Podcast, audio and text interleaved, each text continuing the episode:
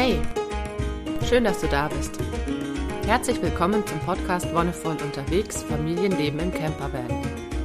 Mein Name ist Petra und ich freue mich, dass du uns auf dieser Reise begleitest.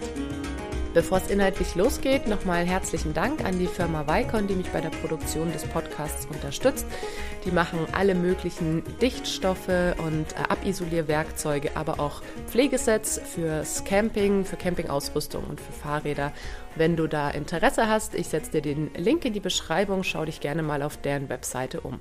Und das Thema heute ist die Reiseapotheke beziehungsweise Kranksein auf Reisen generell und damit verbunden auch so ein kleiner Abriss über meine Ansicht zu Krankheit im Allgemeinen, weil ich fand es ganz spannend, dass einerseits Fragen dazu kamen, ne, wie groß denn unsere Reiseapotheke sei, wenn wir irgendwie eineinhalb Jahre unterwegs sind oder waren und da müssen wir doch super viel Zeug mitnehmen, um auf alles vorbereitet zu sein. Gleichzeitig aber auch von von der Familie, bevor wir losgefahren sind, Aussagen kamen wie, ja, was macht ihr denn, wenn ihr mal krank seid? Und da, deswegen möchte ich da einsteigen, erstmal kurz so meine Sicht zur Krankheit generell zu klären, weil damit klärt sich ja auch, warum wir überhaupt nicht viel dabei hatten. Das schon mal vorneweg. Ähm, wir haben echt nur eine ganz mini kleine, sowieso hier auch, ähm, also so als, als wir sesshaft waren und jetzt, wo wir wieder sesshaft sind, auch unsere Hausapotheke ist wirklich sehr, sehr minimal gehalten und auch auf Reisen hatten wir echt nicht viel dabei und wir sind damit sehr gut rumgekommen. Aber das, denke ich, ist auch was sehr Individuelles und sehr, ja, Spezielles auch in dem Sinne, dass man sich überlegen muss, okay, wie stehe ich generell zur Krankheit? Bin ich vielleicht auch jemand, werde ich chronisch krank? Also habe ich vielleicht wirklich irgendwas, was immer wieder kommt und wo ich mich darauf vorbereiten muss? Habe ich vielleicht auch irgendwelche Allergien oder ja, irgendwas, was wir zum Beispiel gar nicht haben? Und ja, meine generelle Ansicht zum Thema Krankheit ähm, kurz gefasst ist, dass ich denke, dass jede Krankheit einen Sinn hat. Also Krankheit kommt nicht einfach so, kommt nicht aus heiterem Himmel, sondern es ist immer ein Zeichen dafür, dass irgendwas in meinem Leben, in meinem Körper aus dem Ungleichgewicht geraten ist. Also da gibt es ganz viele verschiedene, auch ähm, schon sehr alte Traditionen, die sich damit beschäftigen, zum Beispiel das Ayurveda. Da gibt es drei Doshas, also drei äh, verschiedene Typen sozusagen, äh, drei verschiedene Konsistenzen in dir drin, die für dich immer in einem gewissen Gleichgewicht sein sollten. Und sobald da eins ein bisschen Übergewicht hat oder eben eins sehr, sehr stark vermindert ist, kommt ein Ungleichgewicht zustande, das dann sich in der Krankheit äußert. Das ist so diese, ja, eine, eine Sichtweise. Aber auch in der traditionellen chinesischen Medizin oder auch schon bei Paracelsus, es gibt immer wieder die Ansicht, dass es ein Ungleichgewicht erzeugt. Zum Beispiel auch, dass sich der Mensch von seiner geistigen Natur entfernt. Ne? Dass wir nicht mehr bei uns sind, nicht mehr im Kontakt mit uns und mit der Natur sind, sondern irgendwie da in, aus diesem Kontakt gekommen sind und deshalb krank werden. Und bei uns in unserer Gesellschaft, finde ich, ist es halt so, dass Krankheit häufig als was, ähm, ja, als ein, ein Übel bezeichnet wird, als was Nerviges, als irgendwas Unpassendes, äh, das bekämpft werden muss. Ich meine, man hat es jetzt bei Corona ganz deutlich gesehen, da muss man diesen Virus bekämpfen, bekämpfen, bekämpfen, bekämpfen.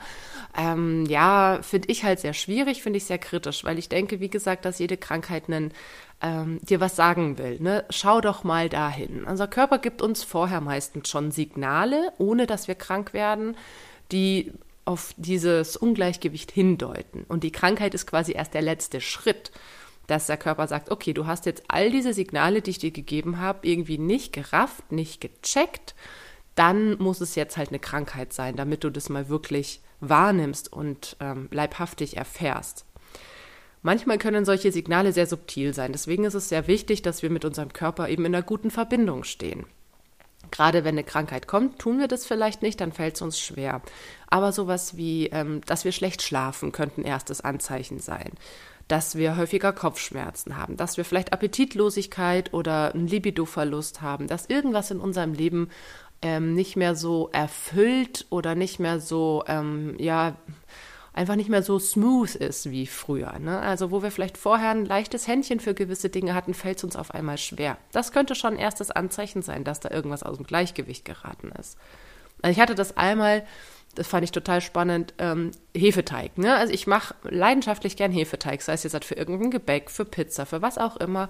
Und ich hatte wirklich mal ähm, so eine Woche, wo es sich so aufgebaut hat, dass ich wirklich auch gemerkt habe, okay, irgendwie baut sich was auf, ich schlafe eben schlecht. Und dann habe ich in dieser Woche einen Hefeteig gemacht und der ist überhaupt nichts geworden, obwohl das eigentlich wirklich was ist, wo ich ähm, ja mir sehr sicher sein kann, dass das was wird. Das ist was, was ich seit Jahren mache und wo ich sehr viel Übung habe. Und der ist so miserabel geworden, dieser Teig. Und da ist mir auch schon aufgefallen, okay, ja, das, das läuft einfach nicht. Das geht mir nicht mehr geschmeidig von der Hand.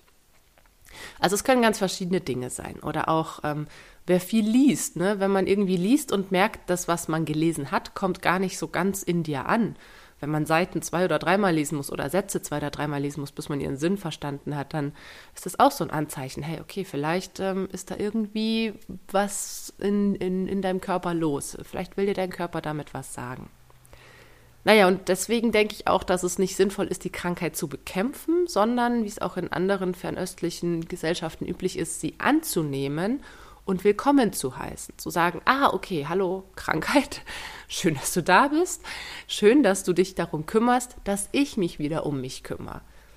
Das ist halt auch was, was in unserer Gesellschaft häufig nicht gemacht wird. Da wird dann, ah, okay, scheiße, ich bin krank, schnell irgendwie in die Apotheke irgendwelche Medikamente holen, reinschmeißen und möglichst in drei Tagen wieder fit sein. Vielleicht sogar schon in zwei oder übermorgen. Also möglichst schnell diese Krankheit loswerden. Und das ist auch nur so ein Bekämpfen der Symptome ich habe irgendwie Husten, okay, schmeiße ich mir ähm, Antibronchialmittel rein, ich habe irgendwie Fieber, mache ich was Fiebersenkendes, anstatt der Ursache wirklich auf den Grund zu gehen. Und das finde ich so spannend, wenn wir wirklich schauen, okay, woher kommt die Krankheit? Was hat es für eine Ursache, können wir uns ganz anders damit auseinandersetzen und können auch dafür sorgen, dass sie vielleicht auch gar nicht wiederkommt oder dass wir eine viel ganzheitlichere und wohltuendere Heilung erleben, als wenn wir eben nur schnell irgendwas reinschmeißen und dann ja vielleicht in zwei Wochen das gleiche wieder haben oder sich das nochmal irgendwie anders äußert. Ne, wenn wir die Krankheit an dem einen Punkt unterdrücken und sie eben nicht ausbrechen lassen, dann äußert sie sich vielleicht nochmal irgendwie in einer anderen Form, die vielleicht auch nochmal ein bisschen krasser ist. Also es gibt Menschen, die ganz oft dann ja so, so Infekte bekommen, wo sie Antibiotika nehmen müssen, ne? weil sie vorher vielleicht schon andere Krankheitssymptome mit irgendwelchen anderen Mitteln unterdrückt haben und dann kommt eine krasse Entzündung oder irgendwas, die dann antibiotisch oder die von den Menschen antibiotisch behandelt wird. Das heißt ja nicht, dass man deswegen Antibiotika schlucken muss, aber das ist halt dann auch so das, was wir in unserer Gesellschaft tun. Ah, okay, da, äh, da helfen nur Antibiotika, was auch Quatsch ist, weil es gibt häufig auch eine andere Lösung. Also so viel, ähm, denke ich mal, in der Kurzfassung zu meiner Einstellung zu Krankheit. Erstens darf man sie willkommen heißen, auch wenn sie vielleicht gerade nicht willkommen ist. Und zweitens sollte man wirklich auch diese Chance nutzen, um sich zurückzuziehen, um sich Ruhe zu gönnen und sich mit sich selbst und diesem Ungleichgewicht auseinanderzusetzen. Und wenn ich das jetzt auf einerseits auf das Leben vor der Reise übertrage, dann war es halt wirklich so, dass ich vielleicht ein, zwei Mal, ja nicht mal, also in den letzten zwölf Jahren, im Moment, wann bin ich ausgezogen? Ja, vor 13 Jahren bin ich ausgezogen. Ich glaube, ich war insgesamt dreimal bei einem, bei einer Fachperson, bei einem Arzt oder einer Ärztin, um mich wegen einer Krankheit beraten oder behandeln zu lassen. Weil ich das Vertrauen auch habe, dass ich das selber irgendwie hinkriegen kann. Ich weiß, dass in meinem Körper sehr starke Selbstheilungskräfte schlummern und ich weiß, dass ich die nur irgendwie wachrütteln muss, dass ich die wachrütteln kann. Und deswegen war das schon vorher eben so das Ding, dass ich eigentlich nie wirklich viel Medikamente zu Hause hatte. Klar, ich habe immer mal irgendwie ein paar Schmerzmittel da. Wenn man mal wirklich eine krasse Migräne hat und dann hat man doch am nächsten Tag irgendwie einen wichtigen Termin oder sogar am gleichen noch, dann muss man halt vielleicht mal in den sauren Apfel beißen und sagt sich, okay, dann schmeiße ich mir jetzt die Ibu rein, aber danach gönne ich mir wirklich Ruhe. Das ist, denke ich, auch wichtig, dass wenn man sagt, man nimmt ein Medikament, um ein Symptom zu unterdrücken, dass man sich trotzdem, auch wenn es dann erstmal weg ist, danach, wenn vielleicht dieser Termin vorbei ist, die Zeit nimmt, um nochmal reinzuspüren, um sich nochmal wirklich so, so zu setteln und zur Ruhe zu kommen, um da nicht in so einen, ja, in so einen Modus von, ach ja, jetzt geht es mir wieder gut, jetzt kann ich irgendwie wieder weitermachen wie vorher zu kommen. Also das, ja, das, wir hatten noch nie einen Medizinschrank irgendwie bei uns. Wir hatten meistens irgendwie so ein, ein kleines, äh, bei, bei Ikea gibt es diese komischen ähm, Stoffkartonboxen, ähm, diese Organizer heißen die, glaube ich, äh, so für Kleiderschränke, wo du dann Unterwäsche, Socken und so reintun kannst. Und da hatten wir diese kleinste, diese ähm, viereckige, quadratische, ja fast würfelförmige Box, äh, wo wir unsere Medikamente drin hatten. Das heißt eben irgendwie ein paar Schmerzmittel, ähm, dann hatten wir ein paar Globuli für alle möglichen Zwecke. Also ich will gar, gar nicht das Thema Homöopathie jetzt groß anreißen. Darüber habe ich im Hauptkanal schon mal gesprochen.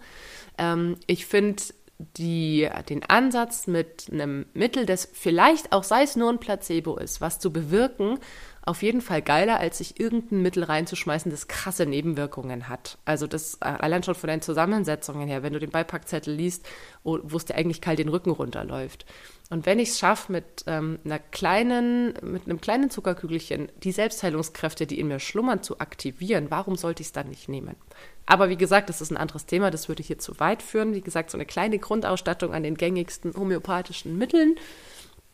Ähm, dann haben wir natürlich ein paar Sachen wie Cremes, also so Salben, gerade bei, bei Hautirritationen. Ich weiß nicht, ob das jetzt halt wirklich groß zur, zur Hausapotheke zählt, aber da denke ich, ist es schon, also da sind so die hauptsächlichen ähm, ja, Arzneimittel oder die hauptsächlichen Cremes bei uns sind so äh, für Mückenstiche gewesen, also auch Anti-Mückenmittel und gegen Mückenstiche und Sonnenbrandzeug, also Sonnencreme und Aftersun, Aloe Vera ähm, Gemische, die einfach dafür sorgen, dass sich die Haut wieder beruhigt. Und ansonsten hatten wir tatsächlich für uns Erwachsene kaum Medikamente. Mein Mann hat noch so ein paar Sachen für seine Zähne, weil der sehr empfindlich ist, was, seine, was seinen ganzen Mundraum, Zahnfleisch und so angeht. Und ähm, da haben wir für die Kinder dann tatsächlich auch gar nicht mehr so viel dazu gebraucht. Für die Kinder hatten wir dann vor allem was, also eine Sache, die ich auf jeden Fall, wenn du mit, mit Kind unterwegs bist oder auch wenn du ein Kind im Haushalt hast, das Zähne bekommt. Also das ist, das Zahnthema ist, denke ich, bei vielen so ein Ding, äh, das äh, viele Nerven kosten kann, das manchmal auch ganz glimpflich abläuft. Das kann auch sein, bei uns war es jetzt mal so, mal so. Die dritte hat ja ähm, vor der Reise ihre ersten beiden Zähnchen, also wirklich instant vor der Reise. Also das war, sie sind, wir sind losgefahren und die ersten beiden Zahnspitzelchen hatten so rausgeschaut. Und dann hatte sie ähm, ja die nächsten sechs Zähne auf der Reise bekommen. Oder acht sogar.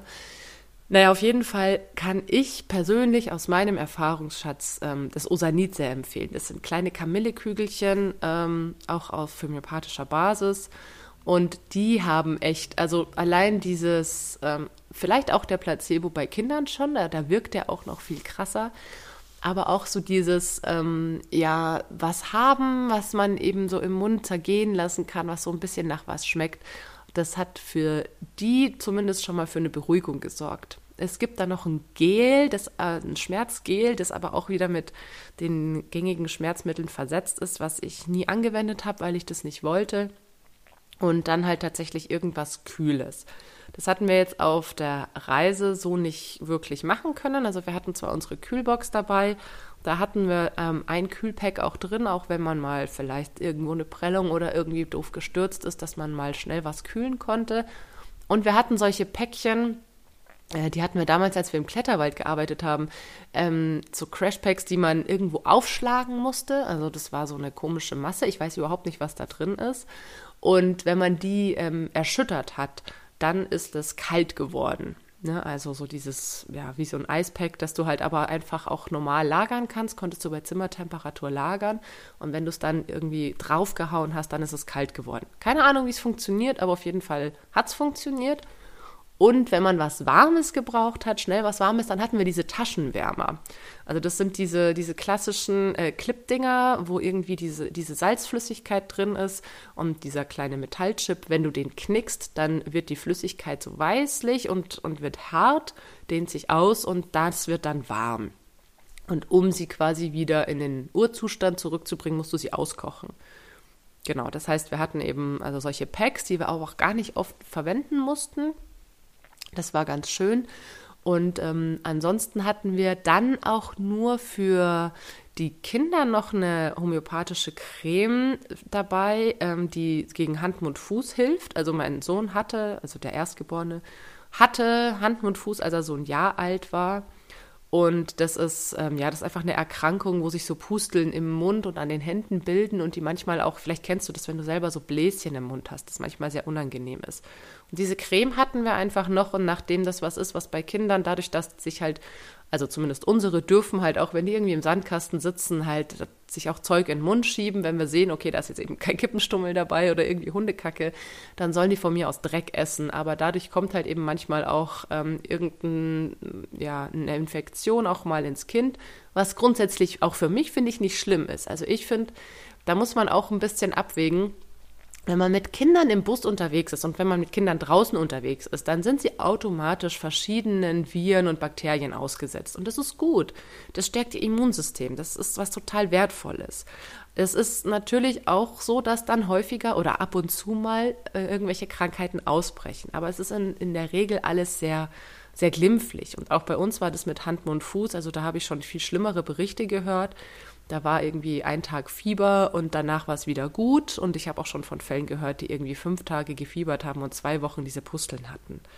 Und diese Creme, die wir dann tatsächlich auf der Reise aber gar nicht gebraucht haben, hatten wir noch dabei. Dann hatten wir für die Kinder auf der Reise, als ähm, mein Sohn auch die Zahn-OP hatte, hatten wir einen ähm, Schmerzmittelsaft für Kinder bekommen. Den hatte ich nicht von Anfang an dabei. Den haben wir dann eben erst mit ins Sortiment aufgenommen, als wir ihn bekommen hatten. Äh, das ist so ein, ja, das ist so ein ähm, Saft auf Ibuprofen-Basis, den du sehr gering auch dosieren kannst. Ne? Die Tabletten kannst du ja nicht so gut dosieren, dadurch, dass die in einer bestimmten Größe abgepackt sind und mit dem Auseinanderbrechen das dann schwierig wird. Und den Saft, den hatten wir tatsächlich zweimal, glaube ich, gebraucht für die kleinste. Die hatte nämlich in Dänemark, als wir bei Freunden waren, hatte die mit den beiden, also die ist im, im Zimmer rumgelaufen, hat super fröhlich gespielt und da war ein Ofen an und irgendwie ist sie richtig blöd gestolpert, genau in die Richtung des Ofens und hat sich mit den Händen abgefangen an der Ofenscheibe. Das heißt, dass ihre kompletten Handflächen eigentlich, ja, waren verbrannt, also Brandblasen waren halt dran. Und da hat sie unglaubliche Schmerzen gehabt. Und wir haben das ähm, tatsächlich dann erst mit ähm, auch mit Hausmitteln versucht, äh, ein bisschen zu behandeln. In dem Fall war das Lavendelöl, das wir in Wasser gegeben haben. Lavendel wirkt ähm, auch schmerzstillend und ähm, äh, anti, also entzündungshemmend. Und das ist was, äh, wo ich einfach sehr viel Wert drauf lege, dass ich gerade was die Kinder, aber auch was mich als erwachsene Person angeht, schaue, dass ich so viel Naturheilmittel wie möglich verwende. Aber gerade in den Nächten war es dann schon ziemlich anstrengend, weil da konnte sie halt auch nicht mehr die ganze Zeit ihre Hand in dem Lavendelwaschlappen drin stecken haben. Da haben wir ihr dann zweimal über Nacht eben diesen Saft gegeben, dass die Schmerzen abklingen und sie wenigstens schlafen kann. Ne, und das ist halt auch immer so eine, ja, ähm, so eine Abwägung einfach. Wie viel, ähm, wie viel bin ich bereit zu opfern, in Anführungszeichen, an Schlaf? Äh, ich könnte mich natürlich auch die ganze Zeit hinsetzen mit meinem Kind und ähm, diesen Waschlappen alle zwei Stunden wieder nass machen, die Hände neu einwickeln. Oder ich sage, naja, okay, dann nehme ich das in Kauf, dass mein Kind zweimal diesen Saft bekommt und dafür kann ich wenigstens entspannt schlafen und mich am nächsten Tag wieder gut ums Kind kümmern. Ne, das sind halt Abwägungen. Also es gibt Menschen, die sagen, was, wie kannst du deinem Kind diesen Ibu-Saft geben? Der ist auch total schrecklich. Ja, es ist, es ist klar nicht die beste Arznei für Kinder. Es ist zwar für Kinder zugelassen, aber trotzdem sind die Wirkstoffe auch krass. Aber für uns war es in dem Fall der, ja, der Weg, der für uns gepasst hat, weil wir auch noch zwei andere Kinder hatten, um die wir uns kümmern mussten, weil wir irgendwie schlafen mussten, um nicht an am nächsten Tag einfach umzufallen. Und letztendlich haben diese zwei Nächte mit ein bisschen mehr Schlaf dann dafür gesorgt, dass wir uns auch wirklich gut um unsere Kinder wieder kümmern konnten, auch um das Kind, das verletzt war. Genau, das, ähm, dieser Saft war, wie gesagt, ich würde mal sagen, das Härteste, was wir für die Kinder dabei hatten. Und ansonsten haben wir eine sehr, sehr, sehr breite Palette an ätherischen Ölen und Tees. Das heißt, wir hatten Kamillentee, Holunderblütentee, Pfefferminztee, also einfach so eine breite Palette. Thymian hatten wir sowohl als Tee als auch als Balsam. Ähm, da gibt es ein wunderschönes Thymian-Myrte-Balsam von der ähm, Bahnhofsapotheke aus Kempten. Das ist was, was wirklich super gut gegen Husten hilft, einfach zum Einreiben und eben auch auf Naturbasis, also auf, auf Heilpflanzenbasis Das hatten wir uns vorher noch besorgt. Es gibt auch so Erkältungsbalsame, Balsams, weiß nicht, wie da der Plural ist, Balsame, glaube ich, ähm, die du so bei Rossmann oder DM kriegst. Da sind halt oft so Sachen wie Paraffin oder sowas drin. Und da schaue ich halt einfach, dass ich was kriege, wo eben keine Mineralöle verarbeitet sind. Aber wie gesagt, auch das ist ja okay, wenn man das mal mal nimmt und nicht jeden Tag einreibt. Das ist auch wieder so der Kompromiss, denke ich dann. Also dieses Thymian-Myrte-Balsam, auf jeden Fall, das war sehr gut, weil das wirklich auch so mit diesen ätherischen Ölen gut dazu beigetragen hat, dass man auch nachts einigermaßen gut schlafen konnte, wenn man Husten hatte, wenn man mal ein bisschen Bronchitis hatte, dass das gut abgeklungen ist und dann hatten wir noch das Engelwurzbalsam gegen Schnupfennase. Also es ist ähm, ein, ähm, so eine kleine Creme, die auch gut dann hilft, wenn man schon entzündete oder so leicht gereizte Nasenflügel hat und gleichzeitig die, diese ätherischen Öle auch dafür sorgen, dass, dass es ein bisschen freier wird. Ähm, dann hatten wir ein ähm, Chinaöl, sag ich immer. Ähm, das ist aber auch, glaube ich, ein Markenname. Moment, wie heißt's? Ja, Pfefferminzöl. Einfach stinknormales, reines Pfefferminzöl. Das kann man zum Beispiel bei Kopfweh auch super gut verwenden. Das habe ich sehr häufig bei Kopfweh verwendet. Zum Einreiben an die Schläfen oder eben auch, wenn man mal wirklich so richtig zu Nebenhüllen hat, so richtig verstopft ist, dann kann man das mit heißem Wasser, paar Tropfen ähm, inhalieren. Und das fand ich auch richtig, richtig gut. Also da bist du automatisch frei. Also du kannst natürlich auch die Flasche einfach unter die Nase halten und diese ähm, ätherischen Öle so einatmen. Aber äh, tatsächlich mit dem Dampf, wenn man so gekochtes Wasser hat und dann die, das Öl reingibt und diese Dämpfe sich dann auch noch richtig schön ausbreiten und man das inhaliert, macht es diesen kompletten ähm, Hals-Nasen-Trakt wieder richtig frei. Das fand ich sehr angenehm. Ja, und das heißt, dass das eigentlich auch schon alles so war, was wir sowohl als wir sesshaft waren dabei hatten, als auch als wir unterwegs hatten dabei hatten, weil äh, es braucht, denke ich, nicht viel. Und gerade bei den Tees, ich finde, Tees sind sowas Schönes, weil auch das Zubereiten des Tees, auch das Ziehen lassen, das ist, das ist was, was sehr viel Ruhe in den Alltag reinbringt. Also wenn ich wirklich gestresst bin oder wenn ich ähm, schlecht zur Ruhe komme, wenn ich mir eine Tasse Tee aufbrühe und vielleicht auch nicht einen Beutel habe, sondern so einen Krümeltee, den man vorher eben auch noch irgendwie in ein Sieb tun muss oder so, wo man auch noch mit einem Löffel ein bisschen ja, abmessen muss, wie viel brauche ich denn dann hat es diese Zeremonie in Anführungszeichen, dieses Ritual des Teekochens schon einen sehr, sehr, sehr beruhigenden und erdenden Charakter. Und das ist auch was, was jede Pflanze so mit sich bringt. Ne? Die Pflanze kommt aus der Erde und bringt uns wieder ein Stück weit zu, zu dieser Naturverbundenheit zurück. Und wenn ich mir denke, wie, wie cool es ist, dass gerade sowas wie Kamillentee, ne, das ist so dieses All Allheilmittel fast schon, ähm, aber das wirkt bei den Kindern auch total. Ne, da sagt man, okay, ähm, hey, willst du nicht, äh, du fühlst dich schlecht, willst du nicht mal einen Tee trinken? Ja, Kamillentee, unbedingt. Und das ist, finde ich, was, was ganz toll ist, wenn man mit so ganz einfachen Mitteln, die dann auch sehr nebenwirkungsarm oder sogar Nebenwirkung, nebenwirkungsfrei sind, so eine große Wirkung erzielen kann. Und jetzt fällt mir doch eine Sache ein, die ich vergessen habe. Der gute alte Honig. Honig haben wir auch immer dabei und Honig ist so ein faszinierendes Ding. Ein Honigglas kann bei uns über ein halbes Jahr unangetastet im Regal oder im Bus in der Schublade stehen. Und dann kommt mal irgendwie eine Bronchitis oder irgendwie ein grippaler Infekt und schwuppsdiwupps ist dieses Dreiviertelglas Honig einfach weggefuttert. Mein Mann ist, äh, das finde ich auch immer eine schöne Geschichte. Mein Mann hatte eine, eine eitrige Angina, also eine Mandelentzündung, wo du wirklich schon beim als Laie beim Reingucken in den Rachen gesehen hast, ach du Scheiße, hat der über ja, zehn Tage nur mit Tee und Honig kuriert, ohne irgendein Antibiotikum. Ja, er lag halt zehn Tage auf der Couch. Man muss dazu sagen, wir hatten damals auch noch keine Kinder, da konnte man das machen. Hat einfach das Honigglas neben sich gehabt, hat seinen Tee neben sich gehabt und hat halt einfach Tee und Honig nonstop in sich reingeschaufelt und geschüttet. Und nach zehn Tagen ist diese Angina weg gewesen und er hat kein bisschen Antibiotika dafür gebraucht. Also ne, auch das ist, finde ich, halt was ganz Spannendes, dass man sieht, es geht, wenn man dem Körper Zeit gibt und die Mittel hat, die ihn dabei unterstützen. Was ich ganz wichtig finde zu sagen, ist, wenn du dich mit, ähm, ja, mit Gesundheit, mit Krankheit und so weiter auseinandersetzt und für dich irgendwie auch einen anderen Weg finden möchtest, fernab von Medikamenten aus der Apotheke, dann liest dich auf jeden Fall gut ein und guck einfach, was für dich gut passt.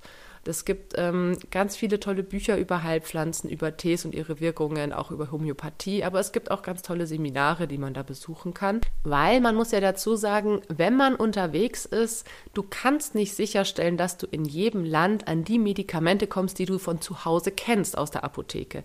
Ne, es gibt Länder, die sind viel freizügiger, die verkaufen alles Mögliche frei, wo du bei uns schon ein Rezept brauchst, aber es gibt auch Länder, die sind sehr viel stringenter und ähm, ja, ein bisschen strenger im, in der Ausgabe.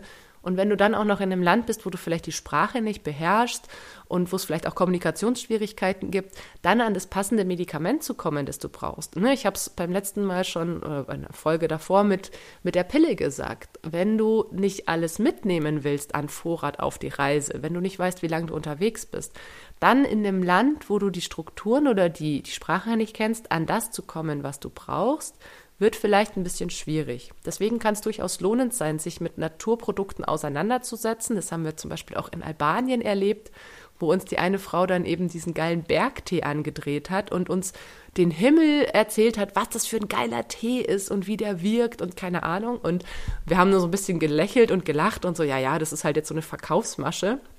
Aber dann haben wir uns eingelesen und die hat uns halt keinen Scheiß erzählt, sondern das halt, ist halt wirklich eine richtig potente Pflanze. Also das war total faszinierend. Und da ist halt auch die Frage, okay, wie weit kann ich mich da auf, ähm, auch auf die regionalen Eigentümer einlassen, auf die regionalen ähm, Produkte auch einlassen? Oder habe ich vielleicht auch eine Krankheit, die behandelt werden muss, wo ich ganz spezielle Medikamente brauche? Bei mir war es ja so, bei mir wurde ja mal Hashimoto diagnostiziert. Wahrscheinlich habe ich es auch noch.